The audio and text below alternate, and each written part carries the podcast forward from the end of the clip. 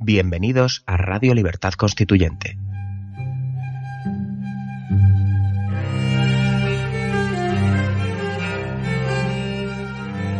Están escuchando Radio Libertad Constituyente con don Antonio García Trevijano.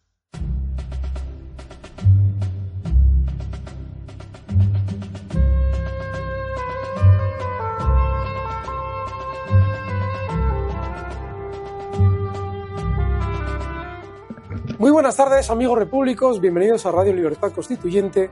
Hoy es jueves 7 de diciembre de 2017. Yo soy Alberto Iturralde y tenemos Piensa y Verás, como todos los jueves.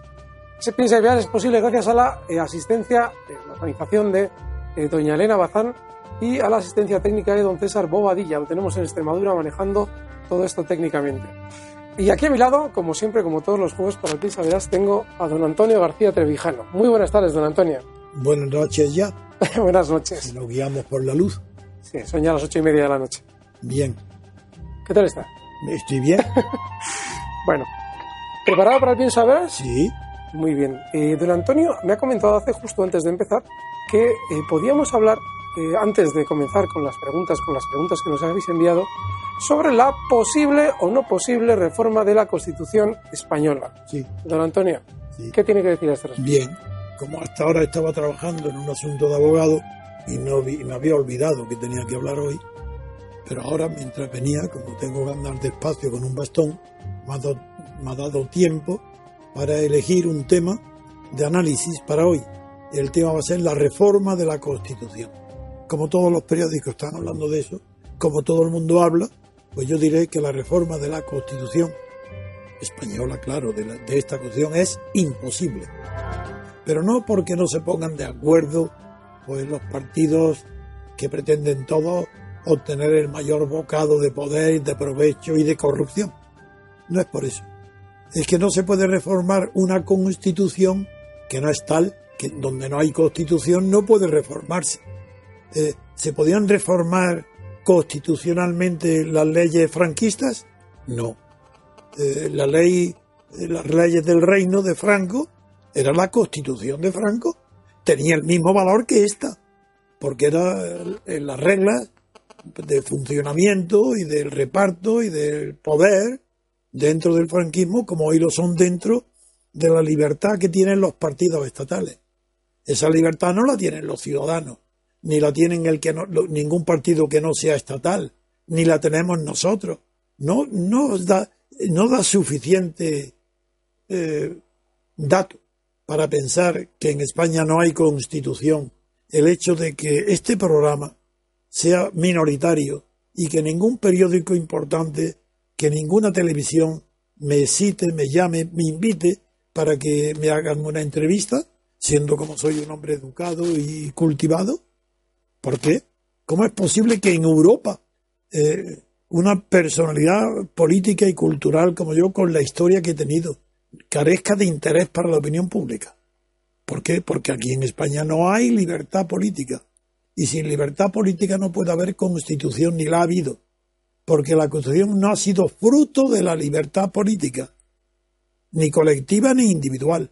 Fue fruto de un acuerdo de reparto y de consenso entre los herederos del franquismo y los herederos de los ilegales dentro del franquismo, entre los que estaba yo. ¿Cómo puede ser eso? Pues sí, aunque se atreva poca gente a decirlo, yo lo diré. La constitución que se llama así hoy, sin serlo, porque no hay separación de poderes, no hay constitución, ahora lo diré, pero lo que hay en España, eso que le llaman constitución es un pacto de reparto de poder. De reparto de poder. Claro que no está ahí previsto que el reparto de poder era reparto de riqueza y por tanto reparto de la corrupción, reparto de botín. Eso no está escrito en, la, en lo que se llama constitución. Pero era un reparto de poder entre quién? Pues entre dos ideologías, entre dos grupos de españoles que están representados exclusivamente por dos figuras políticas simbólicas. Es el pacto de Frago y Santiago Carrillo. Fraga y Santiago Carrillo representan la Constitución española. Esto que llamáis es un pacto entre Fraga y Santiago Carrillo. Prueba.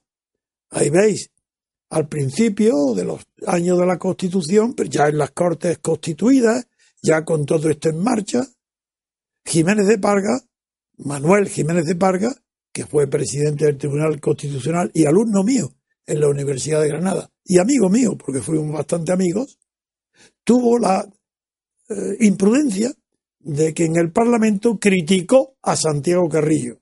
¿Sabéis quién salió como una furia a defenderlo? Fraga. Sabía que eso era intocable y él también. Felipe González, una figura completamente de segunda fila. La Constitución, las potencias extranjeras, Kissinger y Helmut Schmidt y Willy Brandt, la socialdemocracia alemana y Kissinger decidieron, aparte de, de retirarme a mí de la escena política, aparte de eso, decidieron la Constitución española, el reparto de poder entre Fraga y Santiago Guerrillo. Pero como Kissinger temía muchísimo al Partido Comunista, a Santiago Guerrillo, porque no conocía, le pasa lo que siempre le ha pasado al Departamento de Estado de, de Estados Unidos, que no conoce la política europea. Pues Kissinger creía que el Partido Comunista era un enemigo y creyó que Santiago Carrillo sería como Cuñal, como Álvaro Cuñal en Portugal, y que iba a ser la izquierda terrible, revolucionaria, figuraros, Santiago Carrillo, revolucionario como Álvaro Cuñal. Y ese fue el único error que cometió Kissinger. Entonces, claro, la matanza de Atocha, muchos otros eh, factores y sobre todo el aventurerismo y la irresponsabilidad absoluta de Suárez cometió el enorme acierto de legalizar al Partido Comunista. Fue una imprudencia de Suárez y un acierto para el porvenir de las libertades. ¿Cómo no iba a estar de acuerdo yo con que se legalizara al, legalizara el Partido Comunista si había sido yo el que lo presenté en sociedad, llevándolo por toda España a mi lado en la Junta Democrática? Claro que sí, pero fue un error de Suárez. Pero ese error de Suárez fue un acierto para el régimen, porque eso fue lo que permitió que se construyera y luego se hiciera una constitución que se llama democrática. ¿Por qué se llama? ¿Por qué las leyes de Franco fueron franquistas, como las leyes del reino. Y en cambio esta constitución no se llama oligárquica. ¿Por qué? Porque la letra está parecida o copiada de las constituciones europeas. Algo de eso hay, pero hay algo mucho más importante y más profundo, que lo voy a decir ahora. Antes de la guerra mundial, todas las constituciones, menos la americana, ni la inglesa, pero la inglesa por motivos tradicionales. Y era un parlamentarismo el que hay, y como hay hoy, casi perfecto, pero no es democracia. Estados Unidos sí era una democracia. Al final de la guerra mundial, los vencedores innovan por primera vez en la historia política europea, se incluye en las nuevas constituciones la ley electoral. ¿Qué novedad es esta? ¿Cómo? Pues coger todas las constituciones anteriores a la guerra mundial. Veréis que las leyes electorales no forman parte de las constituciones, porque entonces todavía estaba en su primitiva fase de corrupción y las leyes electorales eran una cuestión de gobierno, no de constitución. Cada gobierno hacía la, la ley electoral que le convenía. Y por eso se hacían mediante leyes aparte de la constitución. La gran novedad es que la República de Weimar inspiró a las nuevas representaciones políticas que ya no son designadas por el pueblo.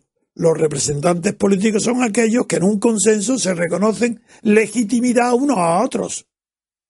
Pero los partidos políticos estatales no han surgido de repente por una designación del Espíritu Santo, ni por una conquista popular. No, no, no han sido los vencedores de la guerra mundial, especialmente Estados Unidos e Inglaterra, pero sobre todo Estados Unidos, quien primero hizo que se incluyeran las leyes electorales dentro de las constituciones, para evitar que cada país tuviera una ley electoral distinta de, la que constituía las libertades que eran las constituciones. Y en segundo lugar, eh, como la Constitución francesa, en la Declaración de los Derechos del Ciudadano, definió lo que es una constitución y dice que es una constitución aquello que se, aquella que separa los poderes, pero no nombra la ley electoral, la representación política no está nombrada. Por eso hay muy poca gente que sepa incorporar hoy a la constitución democrática, como es la de Estados Unidos, que mezcla tanto la separación de poderes como la representación política. Aquí en Europa no. La representación política sigue siendo como era antes de las constituciones. La novedad es que ahora figura en la constitución, que en lugar de dejarlo libre para que se pueda elegir entre el sistema proporcional o el sistema unipersonal llamado mayoritario, a una simple vuelta como en Inglaterra o a doble vuelta como en Francia, pues no, se ha puesto obligatoriamente en la Constitución, de tal forma que para reformar la ley electoral hay que reformar la Constitución. Ese es el, el preámbulo de lo que voy a decir. Yo digo que como la Constitución es la separación de poderes y sin ello no hay Constitución, digo, primero, no hay Constitución. No puede haber, por tanto, reforma de la Constitución. No la habrá. Y no habrá en el futuro inmediato Constitución tampoco porque sin separación de poderes no hay representación, no hay democracia, no hay constitución. Se dirá que es algo asombroso, del mismo modo que me he quedado solo, pero de verdad, soy jurista, claro, me quedo solo diciendo que el artículo 155 ha sido un golpe de Estado. Lo que ha sucedido en Cataluña, lo que Rajoy y el gobierno de Rajoy y el PP han hecho en Cataluña no tiene nada que ver. Se parece menos que un huevo a una castaña lo que han hecho en, Cataluña bajo el pretexto o el nombre de artículo 155.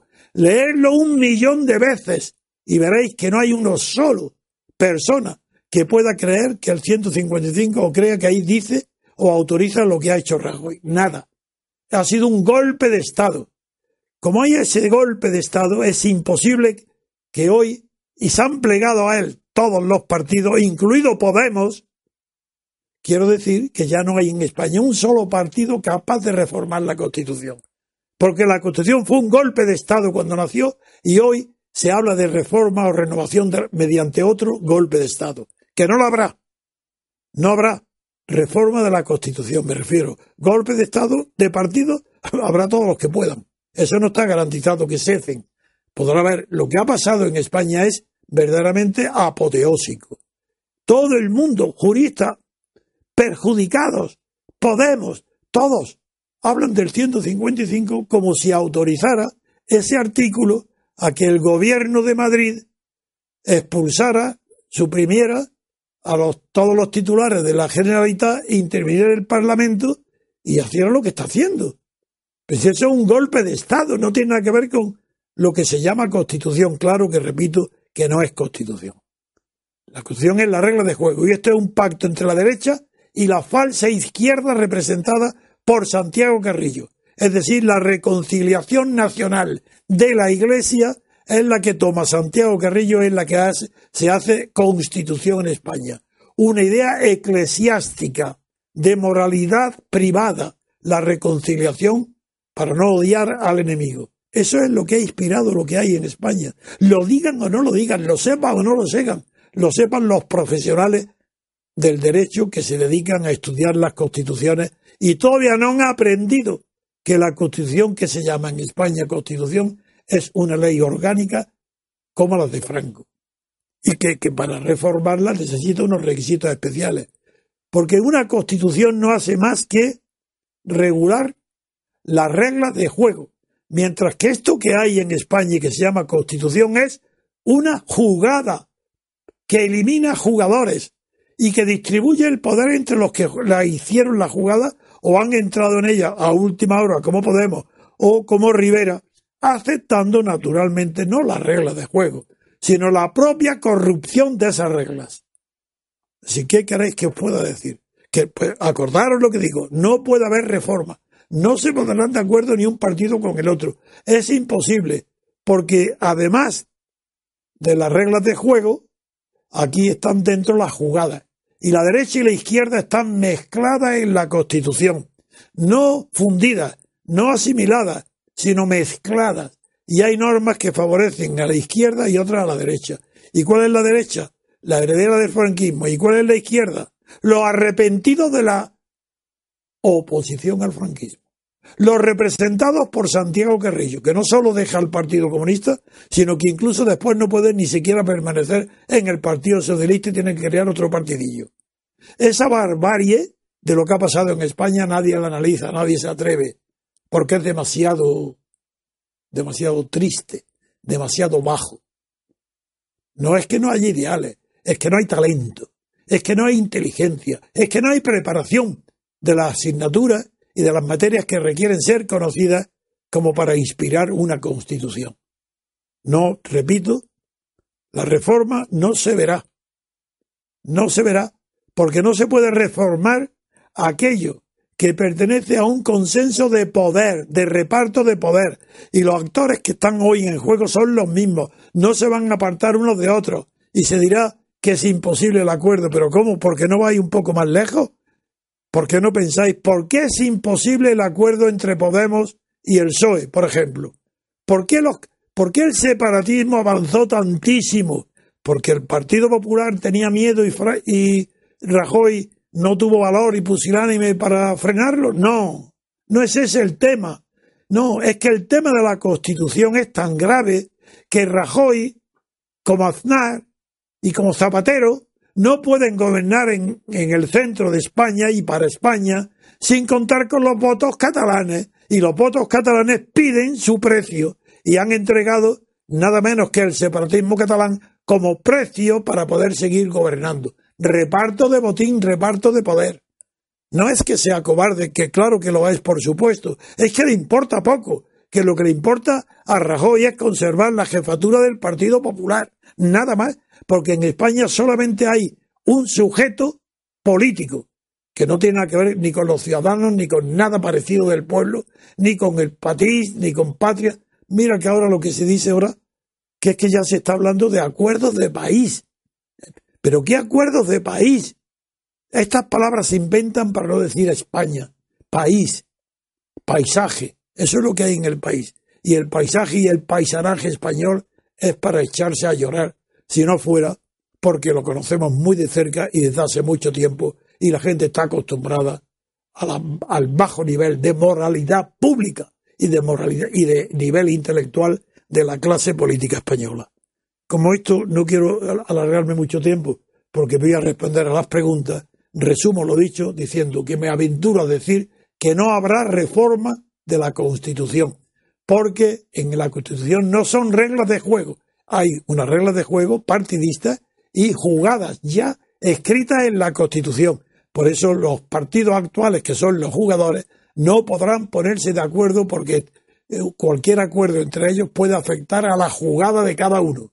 Por eso es por lo que no habrá reforma de la Constitución. Nada más. Muy bien, don Antonio. Me parece entonces que vayamos con las preguntas, ¿verdad? Venga. Venga. Preguntas. Vamos a comenzar con las que eh, nos habéis enviado al correo electrónico Vamos con un poquito. ¿Tenemos una en directo? Venga, tenemos una en directo. Pues venga. Le damos entrada y luego seguimos con el correo. A ver, buenas noches. Hola, buenas noches. ¿Cómo te llamas? Mi nombre, mi nombre es Iñaki, llamo de Pamplona. Fenomenal, Iñaki. A ver, eh, pregúntale a don Antonio. Lo más bajito posible. Ahora, muy buenas. Espera, tenemos que, para que no retumbe. Irina, bájanos un poquito, por favor, el, el, volumen de los auriculares. Para que no retumbe. Venga, Iñaki, cuando quieras. Vale, mi pregunta para don Antonio es, eh, bueno, en la Constitución el mandato imperativo está prohibido.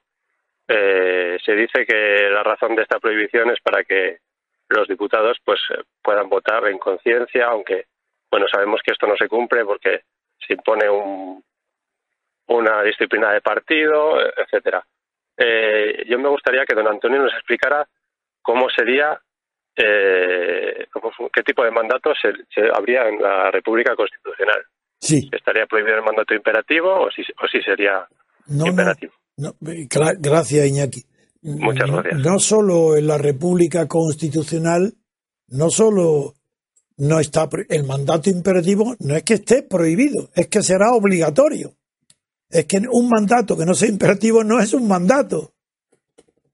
Si se prohíbe el mandato imperativo, se prohíbe el mandato. Y eso es verdad. Eso es la Constitución española. Prohíbe el mandato imperativo porque la que redactan la Constitución son los partidos, son los representantes que sus órdenes no sean cumplidas por los diputados. El jefe de partido se reserva, al hacer la Constitución, el mandato imperativo a sus diputados, que son diputados del partido, no de quien los elige. Le, mm, si tuviera mucho tiempo, estaría una hora hablando del origen, de por qué, y, pero como me has preguntado cómo se resuelve el tema en la República Constitucional, prescindo de toda la erudición que eso proviene desde la reunión de los Estados Generales en, en, París, en Versalles en los días previos a la Revolución Francesa y es Sieyes, el abate Sieyes, el que no obedece el mandato recibido de los representantes del tercer Estado porque se encuentra ante una situación excepcional que los que mandaron a Versalles a sus representantes no habían previsto y ante un estado de necesidad eh, Sieyes actúa y propone a todos los demás que actúen sin mandato imperativo porque bien, ese es el origen. Luego no hay que decir que en lugar de pasado el momento de la necesidad se volvieron los mandatos imperativos, aprendieron muy bien la lección la clase política surgida de la Revolución Francesa y se quedaron con él para siempre. Bien, la República mm, primero se, constituye sobre la, la, base ínfima del poder político, la más baja, estará en lo que he llamado mónadas, mónadas representativas, que son circunscripciones las más pequeñas posibles, que están alrededor de 100.000 habitantes, que aproximadamente representan unas 75.000 personas las que votan. Eh, ahí se presentan todo el que quiera, todo el que tenga unos representación, unos avales, eh, pertenezca o no pertenezca a partidos políticos. Los partidos políticos están igual de permitidos, no como ahora, que no que están permitidos, aquí están impuestos por la ley. Aquí son los partidos todos forzosos. No podemos prescindir de los partidos. La gente, hablo individualmente. En cambio, en la República Constitucional son voluntarios. El partido político existe, el que voluntariamente se cree, pues muy bien, cumple los requisitos. Pues bien, en, en un distrito pequeño, pongo siempre, por ejemplo, he puesto siempre y repito, el ejemplo de Lorca, porque ha habido un terremoto y todavía está sin reparar los daños que causó al menos en gran parte. Pues pongo, Lorca por el número de habitantes podría tener quizás dos, dos, dos diputados. Pues bien, se presentan, se separa la ciudad en dos distritos distintos para que no se mezclen las representaciones y en un distrito vota un diputado a un solo diputado nominal, una sola persona. Y otro barrio, otro distrito, nombra a otra persona. Que cada uno vote, pues tenga un censo máximo de 75.000, entre 70 y 80 mil personas. Bien, las papeletas se, hacen, son uninominales. Solamente, no hay listas, están prohibidas listas de partidos. Pero en la papeleta, para ahorrar ciertos trámites, dinero y sobre todo para poder vigilar que la conducta del diputado elegido es fiel a las promesas electorales, se conciben las promesas como hoy las OPAs. Todos sabéis lo que es una OPA. Pues una oferta de comprar todas las acciones de una empresa. Se hace pública y es una promesa unilateral vinculante. Bueno, pues así sería el, mandato imperativo. Un diputado hace una promesa en su distrito y se presentan a ese distrito, por ejemplo, si hay diputados, pues cada uno tiene su promesa y esa promesa es como OPAs vinculantes, promesas unilaterales vinculantes que están obligados a cumplir. Por eso creo que se ahorra mucho tiempo y claridad y lógica representativa si la papeleta para elegir a un solo persona como diputado lleva también el nombre de un sustituto, pues como se hace en Estados Unidos con el presidente y la vicepresidencia. A ser posible, ese segundo diputado puede pertenecer al mismo partido o no, preferible que, que no pertenezca al mismo partido, pero no se puede prohibir. Dos. ¿Para qué dos? Para que el que sea elegido, no, se elige nada más que uno. El otro queda como suplente. ¿Para qué? Si ese uno en la Asamblea es elegido uno de los cargos nacionales, como presidente de la Asamblea, o miembro de la comisión que va a seleccionar los proyectos de ley, pues ese tiene que dimitir, porque no puede ser a la vez representante de Lorca y representante de la nación española. Tiene que defender el de Lorca los intereses de Lorca. No se puede seguir la doctrina de eh, Burke, en, que dirigió en su discurso a los electores de Bristol, haciendo creer que los electores de Lorca, por el hecho de elegir un diputado, el elegido por los lorquianos, sale sabiendo ruso, chino, japonés, alemán, Europa, Estados Unidos, conoce el mundo entero para opinar de todo sin saber de nada. Eso no. Entonces tiene que tener un suplente y ese suplente lo va a vigilar de cerca. Va, va a tener la relación entre ese diputado y el distrito que lo ha elegido.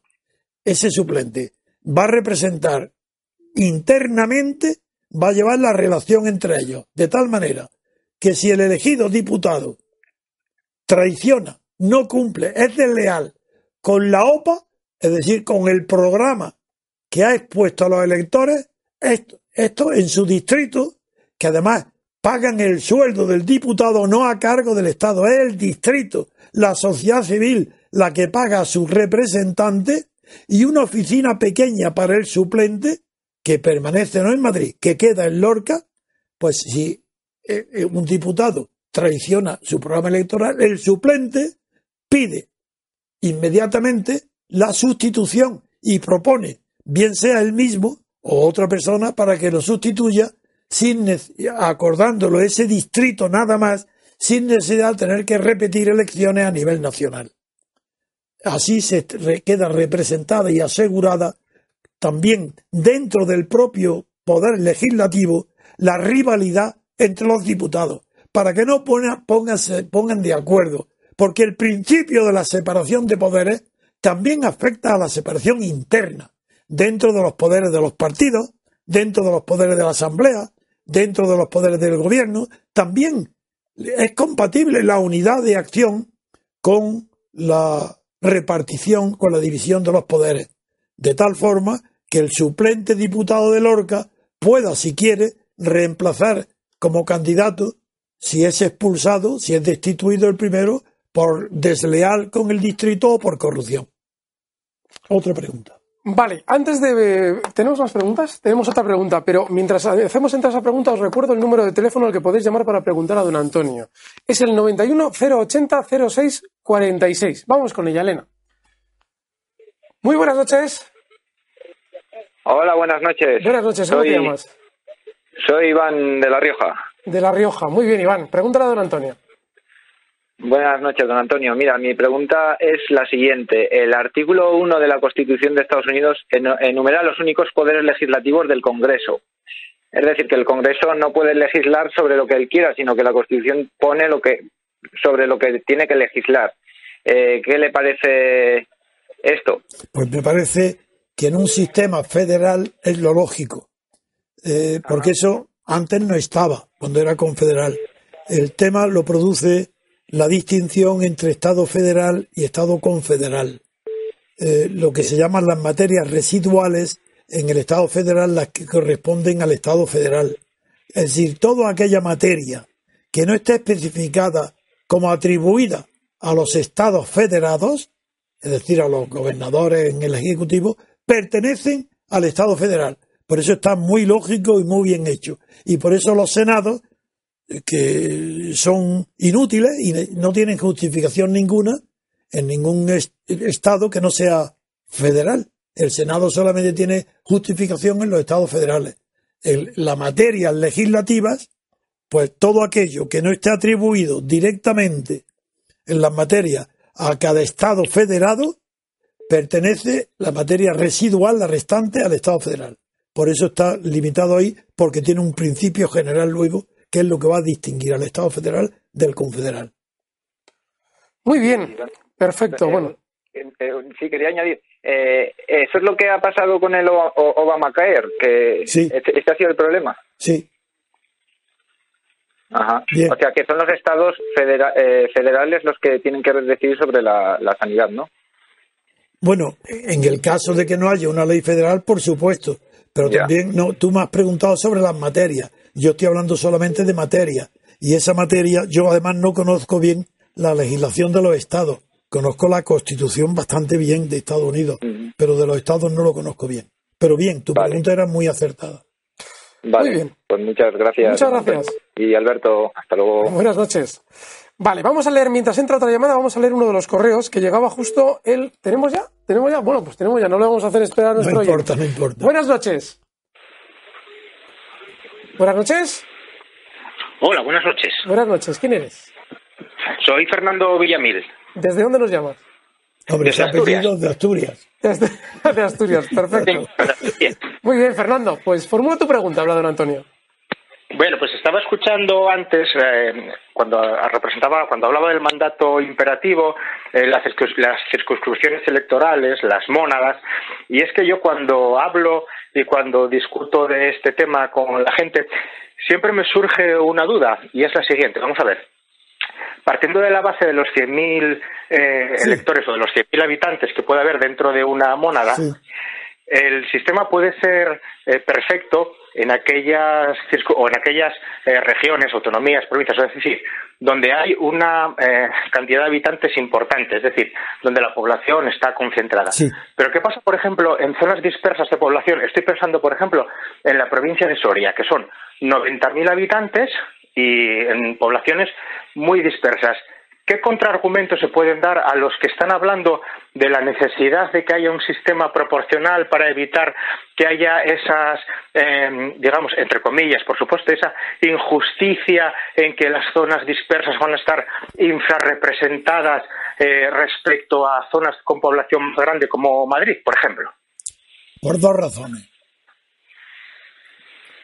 La primera es que una circunscripción tiene que estar, en el reparto de las circunscripciones tiene que estar científicamente hecho, de tal manera que estén compensadas las regiones agrícolas con las ganaderas o las industriales, las pesqueras o las contaminantes industrias. Todo eso tiene que estar muy bien y se puede hacer con bastante facilidad, dados los medios que hay hoy para medir todas esas variantes. Primero eso. Segundo, eh, en, una circunscripción mm, pequeña, no, yo no hablo de pequeñas ni grandes, todas son iguales. Entonces todas tienen el mismo valor, el voto. Es decir, es que esa es la gran, eh, la gran diferencia con lo que hay. Desde el momento que hay una mónada, todas tienen el mismo número de votantes para elegir un diputado. Desaparece por completo el problema. No sé, te dejo, te dejo la palabra para ver si me... Es, es que no lo he comprendido. Dímelo, Fernando. Vale, no, bien, por ejemplo, eh, voy a poner eh, Castilla, León o, Madrid. En Madrid, por ejemplo, con 6 millones de habitantes, pues tendría, eh, pues tendría, pues 60 diputados, por ah, ejemplo. no, no, no, plantea absolutamente ningún problema. Una persona, un voto, igualdad de voto. Vale, pero la cuestión es, por ejemplo, la provincia de Soria tiene 90.000 habitantes y es una de las provincias más grandes de España. La disparidad que puede haber, por ejemplo, de cara a la vinculación y a la representación entre o la representatividad entre el elector y el elegido es que hay dos, eh, no no no siga. Es que hay dos cosas que no se pueden confundir. Una cosa es representación y otra representatividad y la relación que hay entre una y otra es nula. En Soria hay 90.000 luego en Madrid hay distritos todos de 90.000, lo que es igual, es lo mismo. No entiendo la pregunta. En Soria hay 90.000, muy bien. Pues, pues hay una mónada de que 70.000 no se necesitan más votos en Madrid que en Soria, los mismos votos en un sitio que en otro, porque el número de votantes es el mismo. No entiendo. Ya, ya, ya, pero eh, quiero decir, la, la, vinculación que pueda haber de un, de un eh, diputado de distrito en, en, Madrid, que hay una proximidad geográfica en el sentido de que eh, Madrid, pues a, a, una, a un paso puede estar el, el representante, el diputado, en tanto que en Soria, con la dispersión que hay de ya, entendido, entendido. Dificultad práctica de, Eso es. De dificultad práctica de comunicación permanente entre representantes y representados. Claro. Que en Soria cree que es menor que en Madrid y yo creo que es superior. Eh, es que hay que conocer de verdad. En las grandes ciudades ni las comunidades de vecinos se conocen, ni se saludan ni se hablan. ¿eh?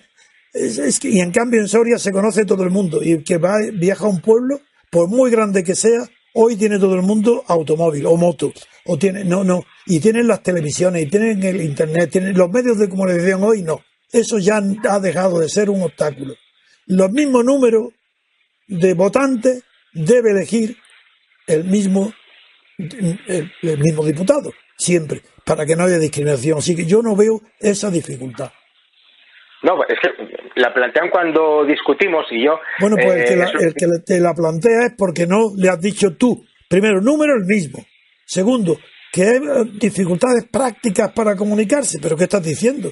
¿Para qué está el teléfono? la radio, la televisión, pero ¿qué de eso? Si hay radios locales, si esta radio que tengo yo es una radio personal, hoy con los medios eso no es un obstáculo, eso, no es verdad, esos son pretextos de los partidos para decir que no hay más manera de hacer igualitario que el sistema proporcional. Pero por encima de todo hay una razón que nadie podrá discutir. Puede alguien diga, no es que lo justo es el sistema proporcional. Le puede decir, hombre, claro, claro, Supongamos que sea verdad, pero tiene un pequeñísimo defecto, el sistema proporcional, pues que no es representación, se acabó el tema, se acabó el tema de la discusión. Si es que el sistema proporcional no es representa a nada, ni a nadie, nada más que al mismo que, hace la lista, ¿cómo se va a, aceptar un sistema de representación que donde nadie representa nada más que aquel que lo designa a dedo al diputado? Si esa es la única, a ver quién vence ese, esa objeción. Nadie, nadie. Hay que tener la habilidad de decirlo. Pero ¿cómo? Sistema proporcional, eso no es representativo de la población ni del elector. Es representativo de quién? Del jefe de partido que hace la lista de diputados. Otra pregunta a otra persona. Gracias, Fernando. Muy bien, gracias, Fernando. Buenas noches. A ver, no sé si entra así una rápida. Tenemos otra. Oh, tenemos otra. Venga, estamos, estamos, que lo tiramos. Ahora vamos a seguir. Vamos, el otro día estuvimos mucho tiempo. Vale. Pues también estaremos Buenas noches. Tranquilo. A ver si nos. Hola. Buenas noches. Ah, hola, buenas noches. ¿Cuál es tu nombre? Eh, me llamo Jorge y les llamo desde Madrid. Venga, pues dispara, Jorge. Estamos cerca, venga. Disparo. Bueno, en primer lugar, buenas noches, don Antonio y don Alberto. Buenas noches. Eh, me, me gustaría preguntarles eh, acerca de los límites de la libertad de expresión y la libertad de culto en una futura república constitucional. Y me gustaría preguntárselo con un breve ejemplo de algo que pasa en Estados Unidos. En Estados Unidos existe una iglesia pequeña en Kansas, eh, que es la iglesia bautista de Westboro, una iglesia de unos 40 miembros eh, de corte calvinista, eh, y que consideran que la homosexualidad es el vicio primero y fundamental de todos los males de la humanidad. Que bueno, hasta ahí cada uno puede tener su opinión, pero lo, lo que ha hecho famosa esta iglesia es que se dedican a viajar por todo el país eh, realizando piquetes en funerales. Eh, por ejemplo, matan a un chico de una paliza por ser homosexual, entonces van con con pancartas, jactándose, diciéndole a los padres que su hijo está en el infierno, etcétera, etcétera. Y hacen algo similar también en, los funerales de los soldados eh, americanos. Si a un chaval lo mata en Afganistán, como consideran que, que el país, que la nación no hace nada para encarcelar a los homosexuales, realizan piquetes eh, en funerales también de soldados muertos delante de los padres. He comprendido la pregunta. Para abreviar, Em, seré rápido, porque la pregunta es muy rápida de contestación, porque es muy fácil la contestación. La libertad de expresión no tiene más límite que el de la grosería. Una sociedad tiene que ser decorosa. No solamente honesta, sino decorosa. Y el decoro es lo que reviste de respetabilidad a la moralidad pero la moralidad pública, porque la moralidad interna es muy difícil de saber lo que es. Eso lo veremos en la segunda parte de tu pregunta. Pero la primera es que la libertad de expresión no puede tener más límites que lo del decoro. Pero, y, y los del delito, claro. No puede haber delito, no apología del delito, eso es muy elástico. Apología del delito es dificilísimo de calificar como tal. Yo cuando hablo del delito es que no se puede insultar, calumniar, difamar, mentir sobre perjudicando la fama, el honor o la moralidad de otra persona. Eso no se puede, eso está, eso es un delito. Eso no se puede. Y el segundo aspecto que has dicho es la minoría que actúa de una manera que es delictiva, pues podrá ser autorizada la religión y prohibido el delito. Es decir, que esa es la combinación que en Estados Unidos a veces fracasa, porque la libertad de expresión de culto puede llevar a una limitación en las restricciones de las eh, libertades de culto. Y, es que no es libertad de culto. Lo que tú, los ejemplos que tú has citado, que yo desconozco, no son libertad de culto. Porque si van por los, por, contra los homosexuales, eso no es libertad de culto. Por tanto, eso tiene que estar reprimido. Bien, otra pregunta. Muchas gracias, don Antonio. Buenas noches. Buenas noches. ¿Qué dices, Elena? No hay más. Venga, pues vamos con el correo electrónico. La pregunta es de el 9 de julio de 2017 y nos la envía Guy Barraut. Dice, eh, estimado maestro, los medios de comunicación escritos están en franco retroceso frente a Internet. De hecho, el duopolio Google-Facebook controla el 70% de la publicidad internacional. Prácticamente su avance ha sido paralelo al retroceso de la, de la prensa. Se espera que esta conquista de mercado continúe en esta línea. ¿No piensa usted que el atrevimiento de Trump frente a los medios tradicionales se sustenta principalmente en el uso que puede hacer de Internet para comunicarse con la población?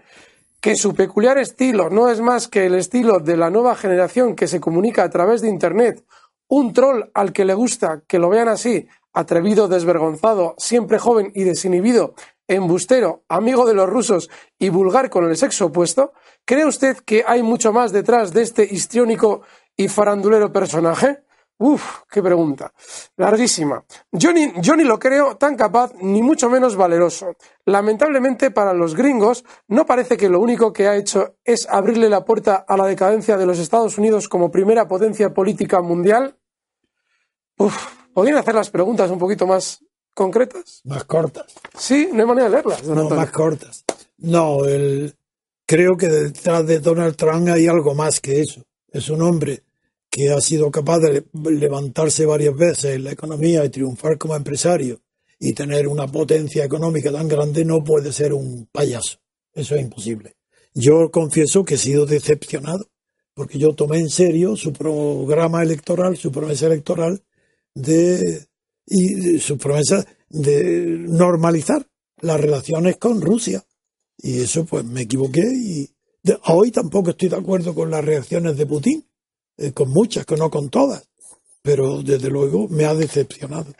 Bien, otra pregunta. Vale, mientras eh, leemos otra pregunta, vamos a recordar el número de teléfono. Tenemos ya una llamada, pero vamos a volver a recordar el número de teléfono. Es el 91 080 0646. Llaman a este número, escoge Elena y les contesta don Antonio. Ahí es nada.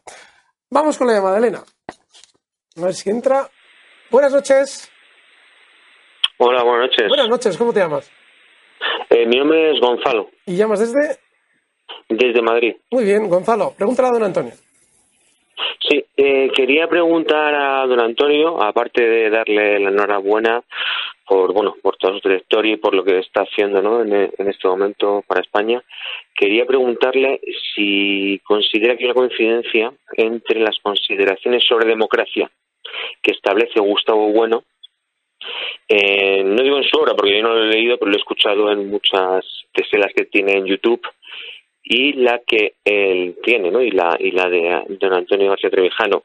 Si algún tipo de coincidencia, si ha meditado sobre ello. Eh, yo eh, lo, pregunto porque yo he escuchado mucho a Antonio García Trevijano y también me ha gustado bueno y en alguna ocasión que ha hablado de una forma muy objetiva y apasional sobre la democracia, Gustavo Bueno, eh, simplemente de su método filosófico como de otras muchas cuestiones de las que habla, me ha parecido que hay una coincidencia total, ¿no? Y quería saber si él es consciente de ello eh, y, bueno, y si tiene algo que decir al respecto.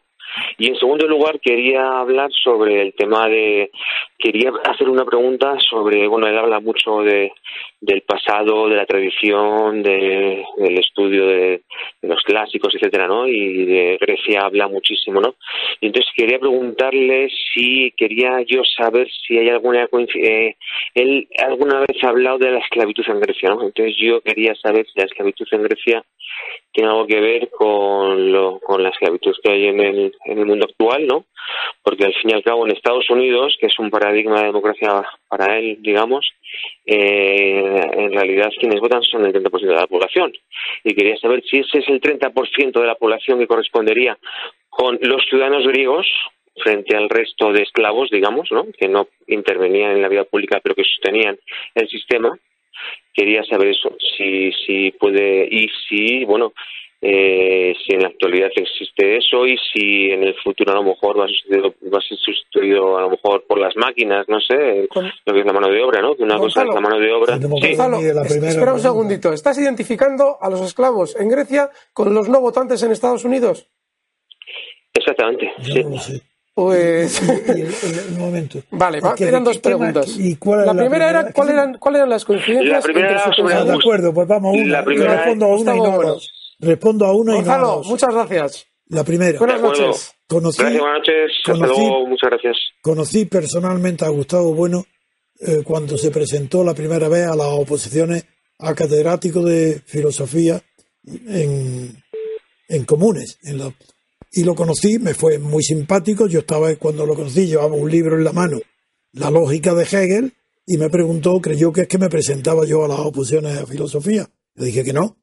Eh, bien, desde entonces he tenido una buena relación con él, muy poco frecuente, nos hemos visto muy poco, pero siempre que nos hemos encontrado con gran simpatía y afabilidad. Primera cuestión. Segunda, y tengo mucha simpatía por él. Segunda cuestión. ¿Hay alguna coincidencia entre mi teoría sobre la democracia y las tesis políticas de Gustavo Bueno? No.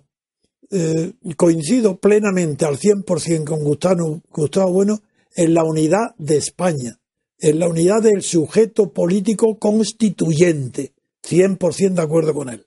Pero él no tiene una concepción propia de la democracia. Él no, él no ha elaborado, él bastante ha hecho con elaborar una teoría rigurosa de filosofía eh, sobre eh, cuestiones de lógica de, o de teoría de la ciencia, de la lógica, la teoría del conocimiento. Pero no tiene una teoría de la democracia. Yo tengo, me he dedicado mi vida a estudiar eh, las condiciones para establecer una democracia con arreglo a las a, los esquemas más rigurosos que pueden existir de, conocimiento y de eh, escrúpulo intelectual en la exposición del mismo.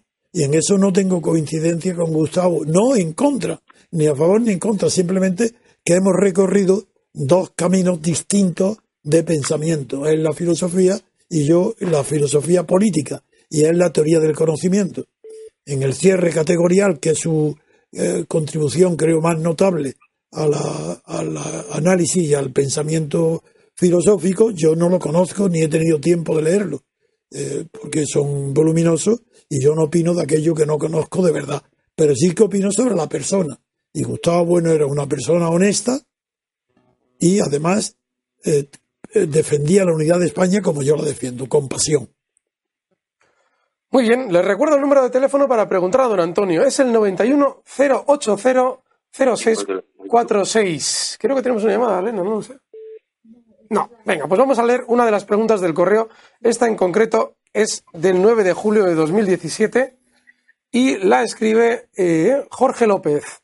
Dice, estimado don Antonio, eh, si tiene a bien explicar las diferencias entre el derecho canónico y el derecho musulmán, se lo agradecería mucho. Cordiales saludos. Es Rogelio López, perdón, quien nos la envía. Eso es totalmente imposible de resumir en dos minutos, en tres ni en cuatro, imposible. El derecho canónico es musulmán. El derecho, primero, el derecho musulmán está implícito, está inseparable, está en el Corán, mientras que el derecho económico es una creación de la Iglesia católica. Eso no está en, eh, no está en los evangelios en cambio, en el Corán, que es una, un, Mahoma es un profeta que continúa lo que él cree que es la obra de otro profeta, a la que llama, al que llama Cristo, pues no, no lo conozco, no, no, no, los que llama cánones eclesiásticos, pues no los, no los he comparado ni los conozco con los que se insisten para regular, regularizar la, la religión islámica, la musulmana. No, no lo sé. Muy bien.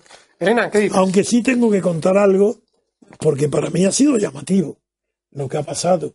Y es que uno de nuestros mejores representantes del, movimiento MCRC, Carlos Villescusa, pues le dieron un, un, premio importante a su tesis doctoral sobre Jardún, eh, la que defiende la tesis de que este filósofo árabe del siglo XIII, final XIII-XIV, se adelantó a la escuela de Salamanca en la concepción de la economía liberal e incluso eh, también de la escuela austríaca. Bueno, le dieron un premio y yo le tengo tanto respeto y por su honestidad intelectual que fui a, presenciar, era en Alcalá de Henares y me acerqué simplemente para aplaudirle y darle la mano y felicitarlo. Y me encontré con la sorpresa que allí se estaba el quien le entregaba el premio, yo no lo sabía, era la Federación del Islam en España. Y había, pues no sé, 200 imames, imán de 200, figuraron. Y, pero la sorpresa no termina ahí, sino que el presidente, cuando ve que estoy allí, no sé cómo se entera o se lo dicen, viene a verme, me invita y me hace pasar a la presidencia y me pide que dé unas palabras al, al Islam. Figuraros la, la situación tan difícil que aparentemente pero yo la resuelvo como siempre con total sinceridad. Entonces me subo y cuando me dan la palabra en la mesa, me dirijo a, a 200 sacerdotes musulmanes, imán, el, imán, y, y, digo, me presento diciendo, soy fulano de tal, digo, soy ateo. Y, y estoy, nada, le doy una enhorabuena porque por haberle concedido el premio a este y hablé de Jardún. Entonces, y fue un aplauso, me interrumpieron varias veces y un aplauso enorme. Entonces yo creo que es la primera vez en la vida que unos musulmanes, eh, nada menos que imanes, imames, aplauden, pero de verdad, con entusiasmo, poniéndose de pie y mucho tiempo, a una persona que empieza diciéndoles, yo soy ateo, es decir, no creo en la existencia posterior de la vida humana. No, no creo en el más allá. Muy bien. Pues tenemos una llamada más acá, me parece, ¿verdad, Elena? Sí. La tenemos. A ver si entra. Sí. Buenas noches. Buenas noches. ¿Cómo te llamas? Hola, mi nombre es Sergio, Sergio Cebolla. ¿Te llamas desde? Sevilla. Desde Sevilla. Sergio, pregúntale a don Antonio. Don Antonio, le he escuchado en varias ocasiones, en primer lugar felicitarle por, por su labor y decirle, como ya le he dicho en persona, que, que tanto las generaciones presentes como futuras estaremos en deuda con usted por su aportación a la libertad política colectiva, ¿no? Y a la definición de democracia. Y, y tengo una, una duda que me surge, porque en varias ocasiones le he escuchado decir que el poder, eh, de, el poder judicial no es un poder en sí mismo. Entonces, me ha surgido la duda eh, en referencia a por qué lo dice que no es un poder. Cuando hablamos de lo que es la independencia de poderes, ¿no? Como elemento fundamental de que el poder frena al poder, ¿no? Y el poder judicial tiene que frenar a los otros dos poderes, ¿no? Entonces ahí la duda y por eso quería quería que me lo aclarara. Bien, muy bien. Pues se lo aclaro con palabras literales de Montesquieu. Dice, el poder judicial es presque nul, casi nulo. Y creo que se equivoca porque es como poder nulo por completo, no presque, no casi nulo, sino nulo por completo. Y desgraciado el país cuyos jueces tengan poder. Un juez no puede tener poder ninguno. Lo que tiene que tener un, los órganos judiciales, todos, grandes, pequeños, supremos, audiencias territoriales, provinciales, de primera instancia, todo juez no tiene que tener más que una sola cualidad virtual que le sirva para dictar sus veredictos. Eso se llama independencia. Y si piensas un solo segundo en lo que significa independencia, entre su primer significado es ausencia de poder sobre los demás.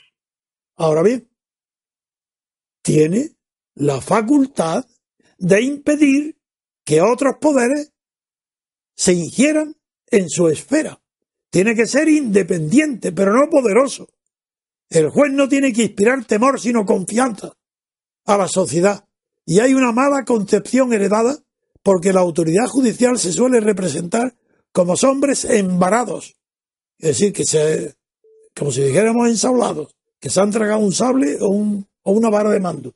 No, el juez tiene que inspirar confianza moral absoluta y competencia técnica, conocimiento del derecho, a diferencia de lo que sucede en el mundo anglosajón, donde, como allí rige la norma del antecedente judicial para la formación de jurisprudencia, no es necesario el conocimiento previo técnico del derecho ni del origen del derecho, como sucede en España en toda Europa continental con el derecho romano. Por esa razón, un juez no tiene que tener poder ninguno. Cuanto menos poder, mejor. Y cuanto máxima independencia, ideal. Eso es lo único que pide. Independencia. Porque independencia no significa poder sobre otro. Independencia, ¿sabes lo que significa? Lo diré. Poder sobre sí mismo. De impedir que otro tenga sobre ti. Eso es. Capacidad de rechazo. De corrupción, de influencias. Eso es lo que tiene que tener. Todo menos poder. Independencia personal. Otra pregunta. Muy bien, Sergio. Venga, pues muchísimas gracias. ¿eh? Gracias a ti, buenas noches. Eh, esta, esta, tenemos otra. Estamos desatados, don Antonio. Muy bien. Buenas noches. Es que tiene éxito este programa. sí. A ver. Buenas noches. Buenas noches, nos estás oyendo. Te oímos a ti. Habla. Sí. A ver. Buenas noches. ¿Cómo podemos estar oyendo su silla Sí, sentándose? le estamos moviéndose? oyendo. No se está dando cuenta, pero nos estamos enterando de todo lo que hace, por lo menos por el oído. Buenas noches. A ver, yo creo que no sé si. no sé. Oye, esto es un ver, troll. sí, Vamos sí, a otro. sí. No, espera, espera, Quitadlo. espera. No, vamos a darle no. una última oportunidad. Buenas noches. Sí, buenas Bien. noches. ¿Ve usted, don Antonio? No, es que no somos pacientes. Pero es que yo creía que era un troll. Buenas noches. No, discúlpame, es que yo lo he dejado y estaba mirando en directo y el directo lo tengo diferido, ¿no? Pues muy Eh, mal. discúlpame. Hay que estar ahí al teléfono. Discúlpame. Buenas noches. Buenas noches. Eh, mira, yo me llamo Bernardo, soy de Bilbao. Hola, Bernardo. Eh, mira, mi pregunta era muy sencilla. Eh, ¿Por qué España es una nación y Cataluña y el País Vasco no? Muy bien. Gracias, Bernardo. Pues tan- Muchísimas gracias. Tan Un abrazo. sencilla pregunta es muy sencilla de responder. Porque España la ha hecho una nación la historia y a Vizcaya y a Cataluña no tienen historia nacional. No las ha hecho naciones la historia. Esa es mi respuesta. Porque España es un hecho histórico y, y el nacio- un hecho nacional histórico. Mientras que Vizcaya y Cataluña puede haber personas que deseen ser una nación. Pero los hechos, la historia real vivida por los siglos anteriores, no hizo ni del País Vasco ni de Cataluña sendas naciones. Otra pregunta. Vale. Otra más. Tenemos más llamadas, don Antonio. A ver, muy buenas noches. Esta no entra, esta no está entrando, ¿eh? A ver, a- ahora. Tengo un entrecortado. Sí, sí, te escuchamos, pero un poquito entrecortado. Vuelve a hablar, a ver. Ah, hola, ¿qué tal? Buenas noches. Muy buenas Es que, noches. como- ¿Qué tal? Buenas noches. Mire, mi nombre es Narayan. Bueno, ya. Narayan, sí, llamaste la semana pasada también. Sí, señor, de Santa Cruz de Tenerife. Fenomenal, Narayan. Oye, ¿qué quieres para don Antonio? Muy bien, pues buenas noches, don Antonio. Buenas noches a todo el equipo y a todos los oyentes. Y eh, me gustaría preguntarle, decirle a don Antonio que comentara algo de la influencia que ha tenido el krausismo en, eh, en la historia del derecho y la, y la ciencia jurídica en España. Y si, bueno, si las consecuencias que estamos sufriendo hoy vienen derivadas por algo del krausismo, ¿no? Bien, entendida la pregunta. Porque Eh, en Alemania no tuvo eh, no tuvo trascendencia ninguna, en Europa solo en España no no No, no. Eh, en es- el krausismo, eh, es decir, la filosofía de Kraus, eh, tuvo en España una influencia in- importante en el, de- de- en el mundo cultural durante el siglo, finales del siglo XIX y comienzos del XX. Hoy no tiene ninguna. Eh, el krausismo fue una desi- fue eh, eh, que la- el Estado español y la universidad envió a San del Río a Alemania y él volvió con las doctrinas de Kraus como si fuera un gran genio. Y eso fue lo que puso de, fue San del Río el que puso de moda en España Kraus, pero fue, fue- tuvo influencia en la institución libre de enseñanza y nada más. de toda la escuela de Hinojosa, ¿no? Sí, sí, pero que nada, no tuvo influencia más que muy limitada en el ámbito cultural de la institución libre de enseñanza y durante poco tiempo. En Azcárate, Conversindo Azcárate, y etcétera. Muy bien. Narayan, buenas noches, bien. muchas gracias. Pues muchas gracias, muy amable. Buenas noches. Buenas noches. Buenas, buenas noches, chao. Otra más, don Antonio, estamos que lo tiramos. Muy buenas noches, no sé si entra. A ver. Sí. Me, me estoy oyendo de fondo. Sí, eres tú. ¿Cómo te llamas? Sí, soy Víctor López, Hola, Víctor, buenas noches. Eh, ¿Desde dónde nos llamas? desde Madrid. Fenomenal, Víctor. Pues venga, pregúntale a don Antonio. Sí, hola, ¿qué tal, don Antonio? Bien. Mire, le quiero hacer una, una pregunta sobre el tema del, del referéndum, del, bueno, del, del referéndum catalán, que es cuando, cuando trato el tema con, con personas y tal, pues eh, a- algunos sacan el argumento de, de Escocia, ¿no? Que ese pues es fácil porque, bueno, como usted nos ha contado, pues eh, fue un tratado de unión. entonces, igual que se- 1707. Claro, el, el- efectivamente. Entonces, igual que lo firman dos partes, pues una de las dos puede puede cancelarlo, ¿no? Entonces, eh, ese, ese argumento ya es inválido. Eh, pero luego de repente salen con otro argumento, que es el que le quiero yo pre- preguntar, el argumento de Quebec, el, el de Quebec, cuando se hizo el referéndum en Quebec, eh, ese, a mí yo, por ejemplo, no lo puedo rebatir. O sea, eh, no ¿Te sé usted qué opina de a, a la llamada ley de claridad? No, a un referéndum que hicieron en, en Quebec Sí, sobre la independencia. pero hay una ley de claridad que es la que ha provocado toda esa discusión. Dime, ¿qué, qué pasa con Quebec? Sí, que cómo puedo yo argumentar a una persona que defienda el referéndum catalán, o sea, porque yo siempre, siempre que sale el tema yo defiendo que, la historia es la que define, como, como dice usted, ¿no? La historia es la que define los, los pueblos y las naciones, ¿no? Claro. Pues claro, no, pero me sacan que, que no, que eso es mentira porque los, los pueblos también se definen y, y eso, eh, Eso no es verdad. Es que eso no es verdad. Tiene que decirle Claro, quién pero- se define, quién. Claro, pues me sacan el argumento de Quebec y yo ahí no sé cómo meter la, la sí, contraparte. Quebec, pues ya, ¿Cuál es el argumento de Quebec, Víctor? para que me diga cuál. Claro. Sí, de que, de que se de que se votó para la inde- para la independencia. Pero eso no es un argumento, eso es un hecho. ¿Qué- ¿En qué se basaba para ser diferente al caso de, de al que nos estás proponiendo como un argumento distinto? ¿Cuál es el argumento? O sea, el argumento es el hecho de que se produjese el, el- la votación.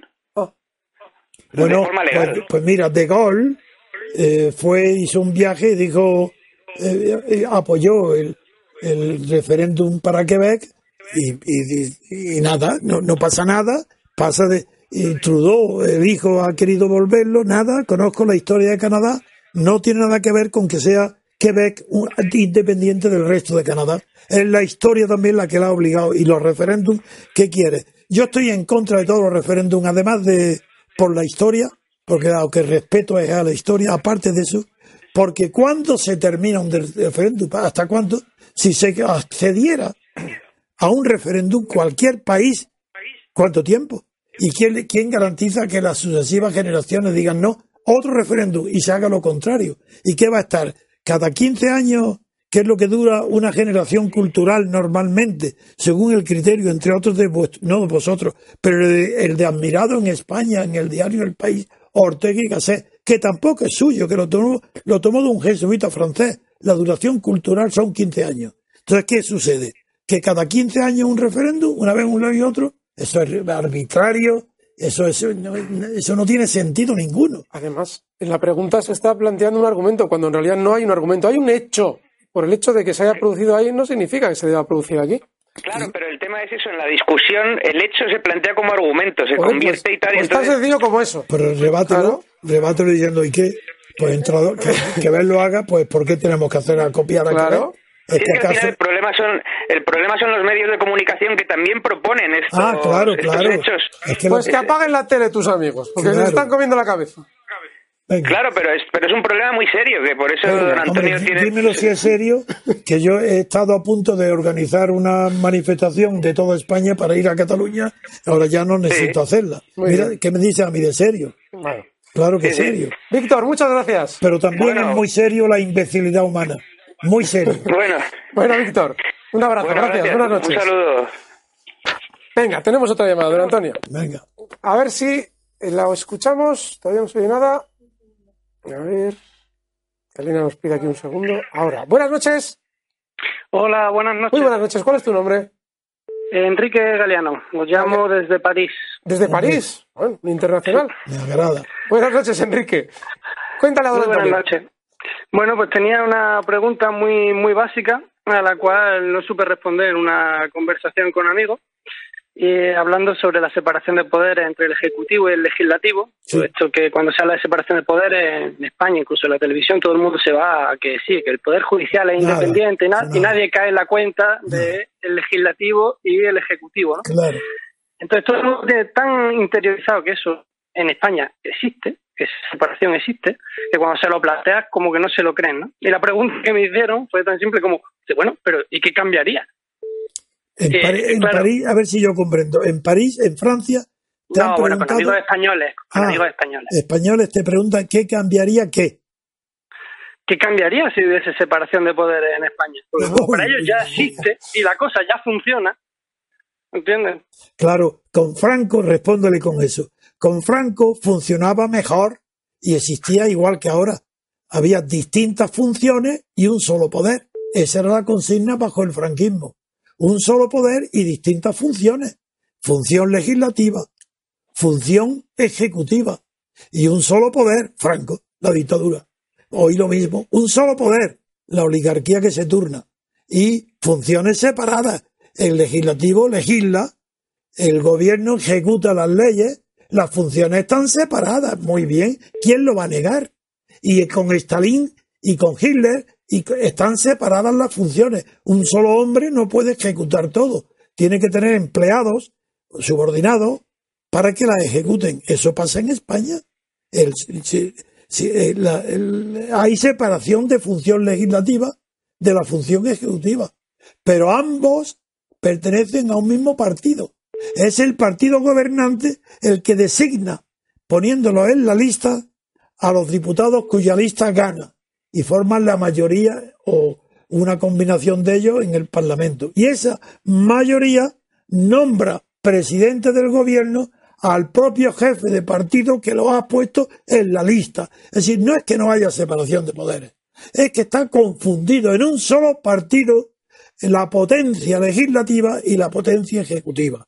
Y como el partido representa al legislativo y al ejecutivo, todo lo que salga de un sistema de partidos, no hay separación de poderes, es lo mismo. Basta. Muy bien, Enrique. Muy bien. Muchas gracias. Muchísimas gracias. Buenas, noches. Tenemos otra llamada. A ver si entrando. Venga, venga. Estos segunditos que tenemos aquí entre una y otra. No, yo llamo, son- yo hablo mientras haya son llamada, necesarios. Atiendo, atiendo. Muy bien. Buenas noches. Buenas noches. Buenas noches. ¿Cuál es tu nombre? Me llamo Manuel, soy de Oviedo, de Asturias. Fenomenal, Manuel. Pregúntale a don Antonio. Eh, quería saber, bueno, primero de todo un saludo al señor García Trevijano y mm, quería saber qué opinión le merece eh, el, el- el- el tradicionalismo hispánico, lo que se ha llamado tradicionalismo, que hoy día prácticamente no tiene visibilidad en los medios. Que hoy no tiene. Visibilidad en los medios, apenas Ah, se habla de a la palabra visibilidad es una palabra inventada por estos tíos de ahora. Eso, visibilidad, es una cosa que depende de la vista. Y si no existen, hoy no tienen espacios eh, publicitarios donde publicar los medios tra- tradicionalistas, no es porque no sean visibles, es que no están. Como lo que no está. Bueno, bien, yo admiro muchísimo la tradición y todas las manifestaciones de la tradición me parecen respetables, salvo las tradiciones muertas. Y el tradicionalismo español tuvo un defecto en los grandes representantes del tradicionalismo que he leído sus obras, las conozco, a los principales, pues que tienen, en la tradición no llegan a una altura grande eh, en filosofía para poner el papel eh, motriz de la historia, por una razón sencilla que en cambio en otros países como Francia y en concreto, por ejemplo, una persona tradicionalista como puede ser casi, ca- considerado eh, el romántico Chateaubriand, pues el propio Chateaubriand decía que las ideas tradicionales no pueden ser restauradas, que no se vuelve, puede, puede volver atrás ni siquiera en las restauraciones. Y el argumento que dio, que yo repito y considero que es válido para todo el tradicionalismo español, que se equivoca, que sus ideas no pueden ser restauradas porque si el mundo cambia, como ha cambiado tanto, lo primero que cambian son las ideas. Entonces cualquier restauración tradicional es imposible porque se haría con un imperio de ideas diferente del que dio nacimiento al tradicionalismo. Una cosa es la tradición y otra cosa es el tradicionalismo. Yo no soy tradicionalista, pero soy muy respetuoso con todas aquellas tradiciones que permanecen vivas. Ahí está el tema. El tema es saber distinguir aquello del pasado que permanece vivo y en vigor de aquello que está pasado de verdad, que está muerto, que ha desaparecido. Es más, en la clasificación que hace el gran jurista Jelinek, austriaco, sobre la teoría del Estado, entre los eh, diferencias entre reaccionario y conservador, ahí juega un papel muy importante el tradicionalismo en la análisis de Jelinek, que dice que son reaccionarios los que, habiendo tenido alguna vez poder, lo pierden y luego quieren volver a recuperarlo. Eso es ser reaccionario. Entonces, el tradicionalismo tal como se enseña en España y tal como se ha traducido en España, no solo desde los requetés para acá, sino anteriormente con los Vázquez de Mella, con Ramiro de Maestro, con todos los representantes mejores de, del tradicionalismo, tienen el defecto de haber querido concentrar en la política lo que son tradiciones que no son políticas, sino tradiciones de la sociedad. Esas son respetables. La tradición política, volver a ella siendo del pasado sería reaccionario. Esa es mi explicación de que por qué el tradicionalismo político es rechazado, porque es reaccionario. Muy bien, Manuel. Muy buenas pues noches. muchas gracias. Gracias a ti. un placer. ¿Qué dices, Elena? Uy, vamos a poder leer una del correo electrónico, don Antonio. Este es del 9 de julio de 2017 y nos la escribe Ignacio. Dice, buenos días, don Antonio. Para no desaprovechar su valioso tiempo, formulo directamente mi pregunta. Desde hace algunos años han aparecido movimientos y grupos que para que movimientos y grupos para que Puerto Rico regrese a la península como comunidad autónoma. Puerto Rico. ¿Qué opina usted de una posible adhesión de Puerto Rico a España? Muchas gracias hoy totalmente imposible. En el futuro, si triunfara como está triunfando en América de habla española, eh, está triunfando todavía en la oposición, pero está extendiéndose muy bien en Venezuela, Colombia, Argentina, eh, Ecuador, las ideas de la democracia verdadera, representativa, la de libertad política colectiva, Puerto Rico estaría seguro dentro de ello. Pero de momento no se puede ni siquiera imaginar, España no tiene potencia para sostener hoy a Puerto Rico, que figuraros cómo está, que incluso con Estados Unidos tiene problemas de financiación de los desastres que ha sufrido últimamente. Bueno, estoy viendo la siguiente pregunta de correo, don Antonio, y bueno, os tenemos que decir, eh, nos agradecemos un montón las preguntas, pero tenéis que hacerlas lo más breves posible. ¿Tenemos llamadas, Elena? No, pues venga, vamos con esta pregunta que esta tiene tela. Se la voy leyendo. Nos la escribe Javier Velasco y lo hizo justo el, bueno, lo hizo el 10 de julio de 2017 y dice lo siguiente. Además lo titula como, la pregunta la titula como falta de libertad en el pensamiento científico y ateísmo de don Antonio. falta de libertad en mi pensamiento. Lo titula literalmente don Antonio. Falta de libertad en el pensamiento científico y ateísmo de don Antonio. Vamos a leer lo que nos dice. Y ateísmo. Dice, Buenos días, don Antonio. Mi nombre es Javier Velasco, vivo en una pequeña ciudad cerca de Ámsterdam y soy seguidor de don Antonio desde que le vi en los programas de la clave. Desde entonces le perdí la pista durante muchos años hasta que ya hace unos cinco años tuve la suerte de descubrir esta radio por Internet. Me gustaría felicitar a todo el equipo del MCRC que hace posible la emisión de este programa de radio. Quiero agradecer por su esfuerzo altruista a don Dalmacio Negro, don Roberto Centeno, don José Papí, don Pedro Gallego, don Pedro Iturralde, Pedro Iturralde es el saxofonista, es Alberto Iturralde, don Gustavo Pareja, don Adrián Perales, Francisco Bono, Pedro María González, Jesús Murciego y José María Alonso y al resto de comentaristas, sin olvidar a Elena y, sobre, y a todo el equipo técnico. Todos ellos conforman esta radio que, aunque es humilde en cuanto a los medios, barre en conocimiento e independencia a cualquier otra en España. Espero tener la ocasión de conocerles a algunos de ustedes en el simposio de Santo Domingo la Calzada. Es que esto es anterior al simposio, don Antonio. Pues no recuerdo haberlo visto mi, allí. mi pregunta es continuación a la respuesta que usted dio a la pregunta del día 9 de julio de por qué es usted ateo.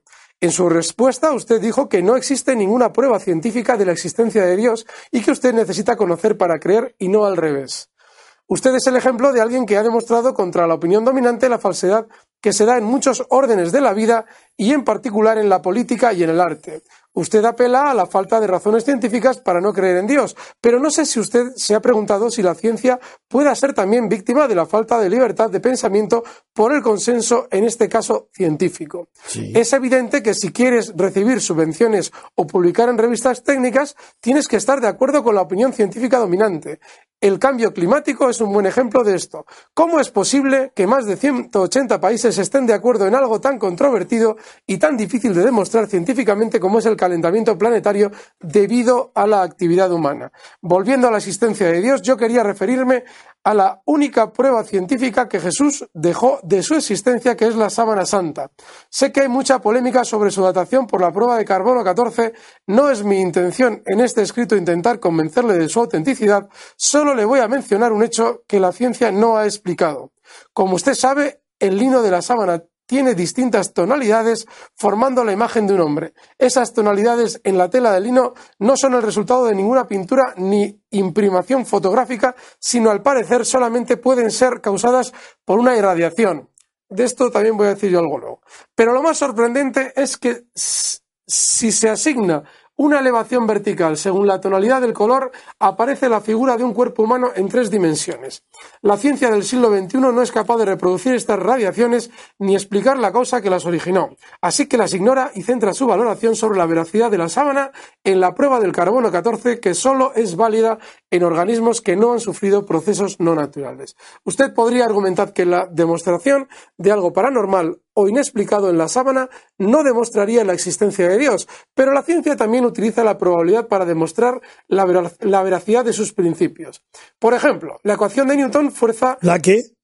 La ecuación de Newton, fuerza igual a masa por aceleración, no tiene demostración posible, sin embargo, hasta ahora la probabilidad ha demostrado que funciona y las cosas cuando se sueltan caen hacia el suelo cumpliendo dicha ecuación.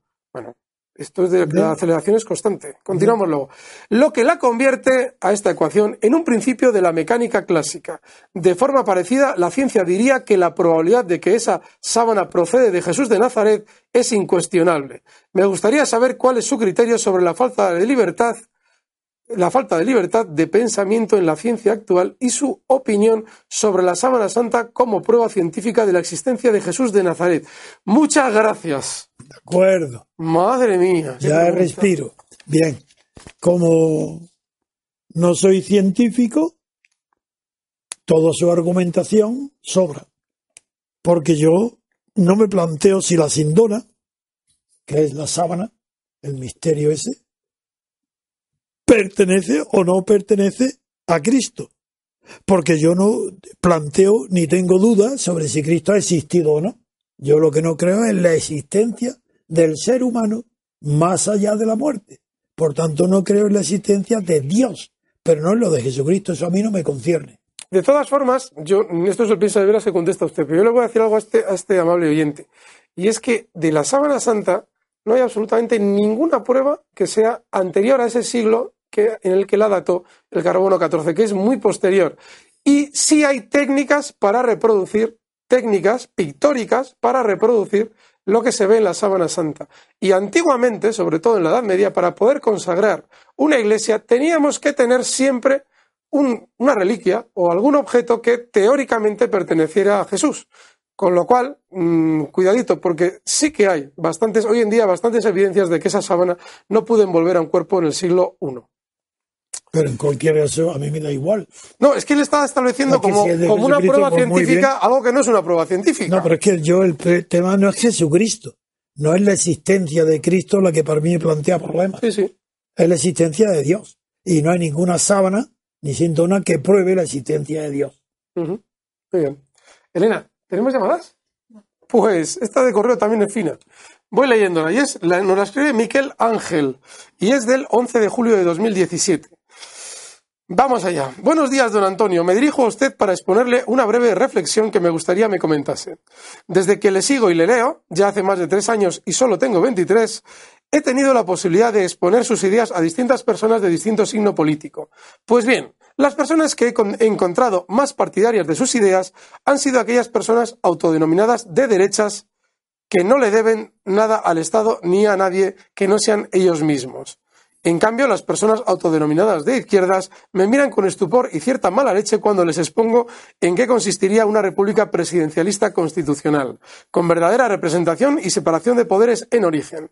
Es más, lo primero que me sueltan es la frase ¿Y esto no sería demasiado meritocrático?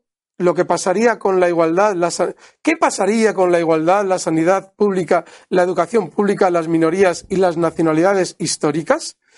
Y por más que les explico que esto va de libertad colectiva y que los programas políticos son otro tema, estas personas se siguen enrocando dentro de su mundo particular. Pues bien, ¿por qué cree usted que sucede esto? Se lo pregunto porque yo mismo me considero encuadrado en un cierto tipo de derecha, pues soy conservador en lo moral, nacionalista en lo económico, no en sentido de autarquía, sino en el sentido de poner los intereses económicos de la nación española sobre cualquier otro organismo o ideología, y sobre todo un profundo admirador del que para mí es el político más importante de todos los tiempos, Alexander Hamilton. Olé padre del sistema actual de Estados Unidos de América, gran revolucionario y defensor a ultranza de la nación estadounidense, creador del sistema bancario y financiero que ha convertido a Estados Unidos en la potencia dominante del mundo y también creador del Partido Federalista y por ende del embrión que finalmente originó el Partido Republicano. Gracias por responderme y fuerza a todos los repúblicos por parte de un conservador hamiltoniano. Muy bien. Mm, es muy fácil la respuesta, desde luego eh, que guste más a cierto tipo de derecha, llamado así a los conservadores, pues es una maravilla. Ahora bien, eso proviene de que las ideologías, desde la Revolución Francesa para acá, han puesto delante de la libertad la igualdad. Y eh, los fracasos de la igualdad no hacen mella. Fracasa la igualdad en la Revolución Francesa, figuraros la fraternidad igual. ¿Cómo va a ser lo mismo libertad, igualdad y fraternidad? La libertad es posible, la igualdad no, y la fraternidad es un sueño, porque el hombre es egoísta, no es, no es angélico ni fraternal. Pero si la igualdad cuesta tanto de conseguir, no, de acercarse a que haya menos desigualdades, eso va a depender de la jugada de los partidos políticos y no de las reglas de juego quiero decir lo siguiente. Mientras que la libertad puede inspirar, configurar y dar articulación a una constitución de la libertad, eso es imposible con la igualdad. La igualdad no permite una constitución de la igualdad. Sí, si es eso la Unión Soviética, pues ya veis lo que pasó. Si es eso los niveladores en tiempos de, de Carlos I, pues ya veréis también lo que pasó. Es que la igualdad no es susceptible de ser articulada en preceptos legales. La libertad sí. El juego de la libertad es lo que permite la, el constitucionalismo moderno, que surge a partir de la constitución de Estados Unidos y de Hamilton, precisamente. El desgraciado Hamilton que murió en un duelo, pero que ahí están sus escritos en, en la revista El Federalista, para seguir admirándolo en toda la eternidad. A él como a, Madison, a, Stephenson, a, Mirror, a Hay, a, todos los que escribieron en el Federalista. Y la libertad es susceptible de ser formulada en reglas que garanticen su eficacia y su duración. La igualdad no. La igualdad es cuestión de jugada, no de regla de juego. Por tanto, es cuestión de gobierno, no de constitución. La siguiente pregunta la formula Ricardo y es del día 11 de julio de 2017. Dice lo siguiente. Buenos días, maestro. Al día de, a día de hoy hay personas en España que todavía tienen nostalgia de la dictadura de Franco o peor aún, que tenga interiorizados aquellos valores de la extrema derecha y del nacional catolicismo autoritario de carácter militar. Yo conozco a algunas de estas personas y supongo que usted también. Yo creo que una persona que no ha renunciado a este pensamiento antidemocrático le tiene que dar sarpullidos y le tiene que poner enfermo cada vez que usted habla. Mi pregunta es la siguiente. ¿Cuál cree que, cuál cree que usted ¿Cuál cree que usted que podría ser el motivo por el que una persona de esta ideología franquista se sintiese atraído por el MCRC? ¿Que por qué un franquista puede ser atraído por el MCRC? Sí. Eh, En primer lugar, no estoy de acuerdo con lo que acaba de decir sobre la permanencia de los sentimientos franquistas. No, no, no, no, no, se ha confundido. Lo que hay una permanencia es de los sentimientos antifranquistas, cuando Franco murió hace 40 años. Lo extraño es que haya antifranquistas, sobre todo en Cataluña, o en el País Vasco, o en Podemos. Pero ¿cómo pueden seguir siendo antifranquistas si hace 40 años que yo dejé de serlo, cuando murió Franco? Y soy el representante típico y único del antifranquismo. Yo soy, sí. Pero hace 39 años, más 40 años, que dejé de ser antifranquista. Ahora, ¿pero qué es esto? Pues si es todo lo contrario. Todo lo contrario de lo que dice. En España no hay más que antifranquistas. Si franquistas yo no los conozco ni sé quiénes son. Y supongo que habrá quizá algunos viejos que añoran si tuvieron algún poder o algo, o, les gusta la dictadura. Yo los desconozco, no lo sé. En cambio, la prensa, la televisión, los titulares los partidos, los discursos, todo lo público en España hoy es al 90% antifranquismo. Eso es completamente anómalo y tiene una sola explicación, que mientras en Europa existen constituciones muy parecidas a la española y sin embargo allí no existe el antihitlerismo, antimusolianismo que existe hoy en España como antifranquismo, porque simbólicamente existió primero la matanza de Mussolini, el tiroteo y matar el asesinato de Mussolini, y luego, sobre todo, el juicio de Nuremberg. Es decir, hubo algo simbólico que mundialmente condenó al hitlerismo y al, y al fascismo, al nazismo y al fascismo. En cambio, en España, nadie internacionalmente ni nacionalmente ha condenado todavía al franquismo. Moralmente no. Yo soy víctima del, del, franquismo y sin embargo muere Franco y a mí no se me ocurre pensar un solo hora, un solo minuto en Franco. Ahora pienso en lo que viene por delante. Mientras que Podemos, catalanes separatistas y el Partido Socialista siguen siendo antifranquistas. Ese es el drama de España. El 11 de julio de 2017. Hola, muy buenas. Me llamo Santi desde Málaga. Os he encontrado hace unas semanas por casualidad en YouTube. Dice, la verdad es que os quería agradecer que me hayáis dado un punto de vista distinto al que anteriormente conocía y sinceramente me gusta. Mi pregunta es algo pesimista, pero considero importante hacerla. ¿No creéis que MCRC es en cierta medida utópico? Hago esta pregunta porque pienso que nunca será posible que MCRC consiga los objetivos, ya que antes de que se logre la suficiente abstención de votos, la supuesta democracia asegurará el voto obligatorio. Un saludo y ánimo a todos los que lucháis por este movimiento. Sí, y yo creo que no es una utopía en el sentido clásico del significado de la palabra utopía. Le inaugura, eh, le, inaugura la obra llamada Utopía de Moro, y, el, y, duró con el significado de lo irreal, lo que no está en ninguna parte, lo que no tiene lugar, duró hasta mitad del siglo XIX, donde Lamartine la explicó un poco como lo imposible, no lo que no como lo imposible, sino como lo muy difícil de conquistar.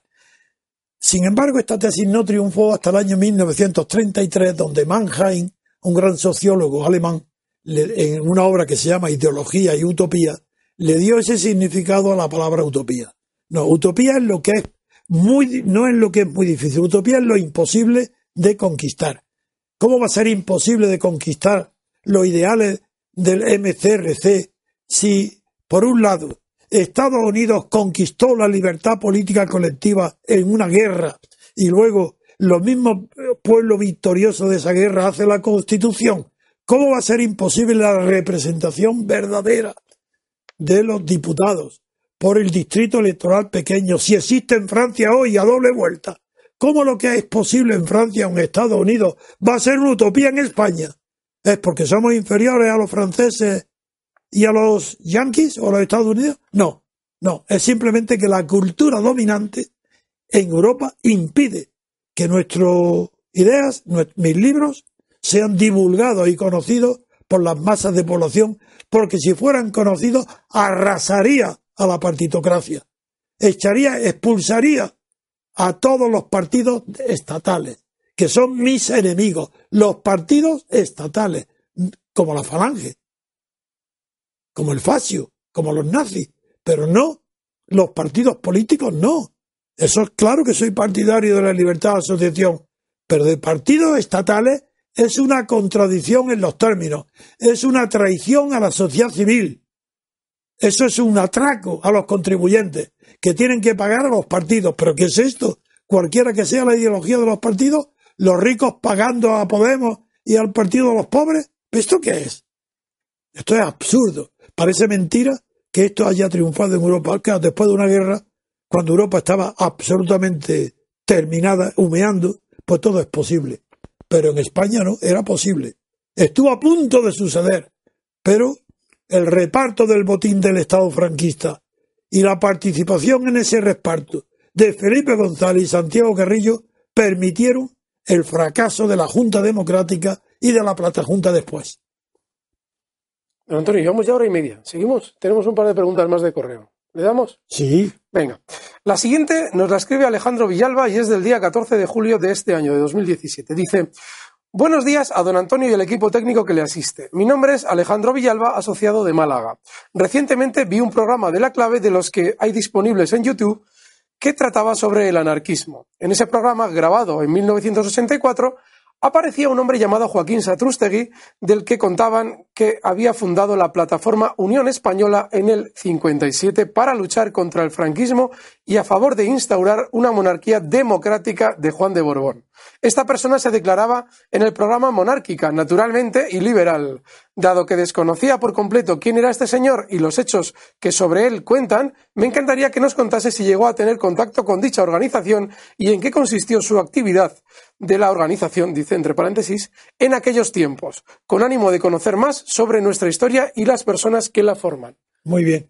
Conocí y traté con relativa frecuencia a Joaquín Satrústegui era un caballero, quiero decir, que tenía todas las cualidades del caballero español, un hombre de honor, un hombre monárquico y un hombre que era partidario de don Juan, del conde de Barcelona. En ese sentido fue antifranquista y monárquico. Y de ahí que tuviera simpatía por él.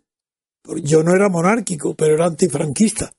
Pero era, ayudaba yo a don Juan porque era, me parecía el único personaje que podría a su alrededor eh, convocar lo suficiente número de, sobre todo militares, para eh, suceder o sustituir a Franco al frente de, de la nación española y que pudiera abrirse un periodo de libertades, donde yo naturalmente defendería a la República. Eso lo sabía todo el mundo. Lo sabía no solo el conde de Barcelona, a quien ayudé efectivamente con mucha frecuencia, sino Joaquín Satrústegui y todos los monárquicos. Todos sabían que yo era republicano, pero que ayudaba lealmente a don Juan de Borbón para que pudiera sustituir cuanto antes a Franco. Muy bien.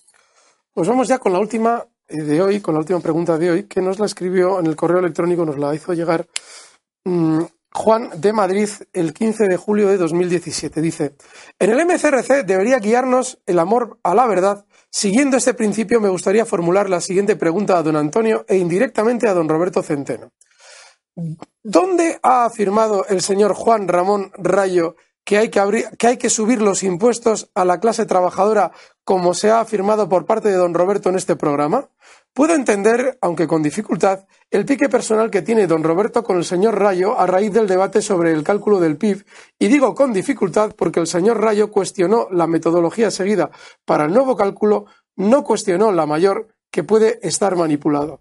De ahí a afirmar cosas como lo que comenta, como lo que se comenta en la pregunta, o que el señor Rayo es pagado por el IBES cuando alguien que siga sus artículos puede comprobar constantemente su crítica al mercantilismo, que no liberalismo presente en el IBEX y que la bajada de impuestos ha de ser generalizada tanto en entre todas las capas sociales como en todos los impuestos y precisamente no copiar el modelo tributario europeo pues significaría la subida de impuestos a las clases más bajas. Resulta muy triste oír este tipo de afirmaciones para alguien que también está en el MCRC. ¿Qué preguntas? Largas, Bien, muy largas. ¿Contesto ya? Por favor, don Antonio. Bien, no conozco al señor Rayo, ni tampoco tengo much- no me despierta interés intelectual conocerlo. Yo tengo muy buena relación y opinión, no relación, opinión, sobre liberales muchísimo más serios y más congruentes que Rayo. Por ejemplo, Huerta de Soto. He leído y conozco perfectamente toda la obra de von Mises, aparte de Hayek y todos los demás, toda la escuela austríaca. Y tengo respeto. Ahora, eso no quiere decir que, que yo sea partidario de ese tipo de concepción de la economía política.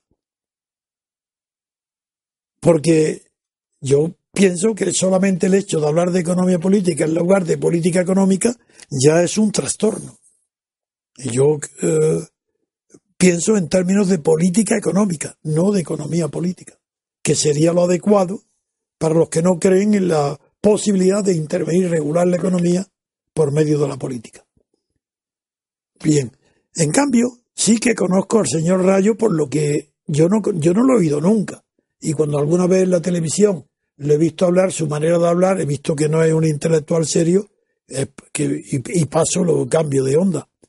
Pero una vez en que, me, que me mandó justamente eh, mi amigo eh, íntimo, Centeno, un artículo de Rayo donde hablaba de eh, un tema que sí conozco y he estudiado, de un economista que tuvo mucha influencia en los estados, en, en los estados de América del Sur, donde hablaba este eco- economista de la teoría de la voz, de la teoría de la salida, y él explicaba esta teoría diciendo, la aplicaba a los partidos políticos y también a Cataluña, diciendo que quien no esté de acuerdo, los catalanes que no quieran estar en España, pues tienen que recorrer o bien alzan su voz contra esa unión o que se salgan de ella. Y los partidos políticos igual aplicaba esa teoría eh, expuesta por un economista que no tiene en sí valor ninguno, pues la aplicaba a los partidos políticos y en concreto a la secesión de Cataluña. Y esto como no me gusta y estaba en contra, pues no tengo tener una opinión de ser un intelectual serio. Pero eso no quiere decir que lo desprecie, yo no, simplemente creo que no es serio, nada más. Muy bien, don Antonio. Pues ya hemos terminado. Que nada, que muchísimas gracias por estar ahí. Muchísimas gracias también a doña Elena Bazán, que ha llevado adelante este programa de maravilla. A César Bobadilla, que lo ha hecho desde Extremadura también. Y a don Antonio García Trevijano por sus respuestas hoy y su conocimiento. Un fuerte abrazo, amigos repúblicos. Y el jueves que viene más, piensa y verás.